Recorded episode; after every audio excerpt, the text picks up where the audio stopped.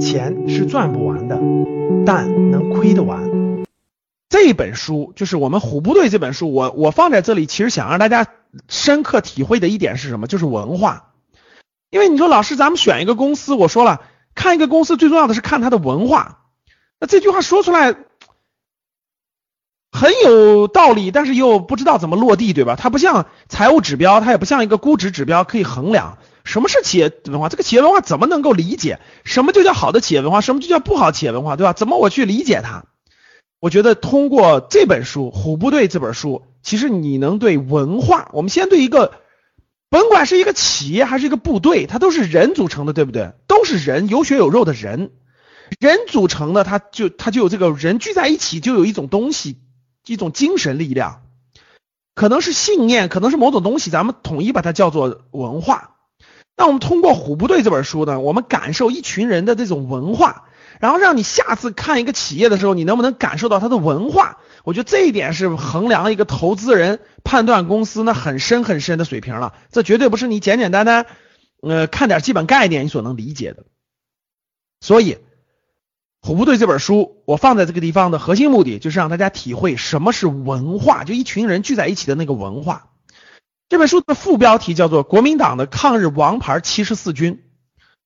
说实话，各位，我们真正这个承认抗日战场主战场，抗日分为这个这个这个正面战场和那个敌后战场。我们是在二零一二年、一零年还是一二年哈？当时我们那个胡锦涛主席明确说出来的，这个抗日的正面战场那是国民党打的，抗日的这个。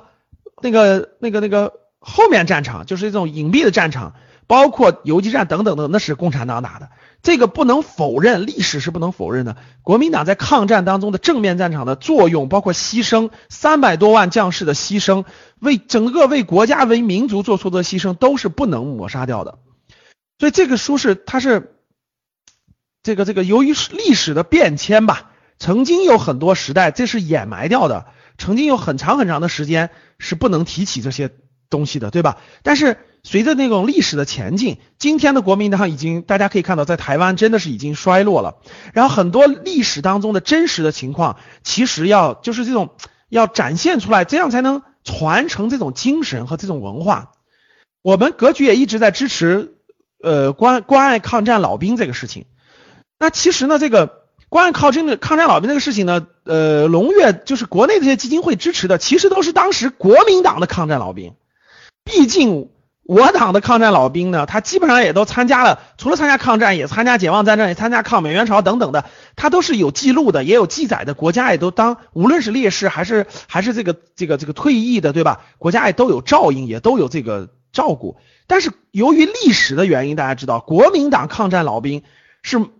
很长时间是不被承认的，在二零零在后面，现在基本上都被承认了，并且我去很多呃当时国民党的抗战老兵现在在世的家里，咱们中央就是中央都发的这个认可的这个纪念章和证书，包括抚恤金，其实就就是这个这个这个都有的，现在基本都承认了，都在做很多的这个补助工作。现在在世的各位，当年的国民党抗战老兵大概就是五六千人了啊，大概就五六千人了。所以呢，每年每年我们争取还能再做一些，再做一些这种工作。好了，这些都是真实的历史，各位，这些都是真实的事件，我们应该知道，至少我们应该知道，从中吸取其中的精神。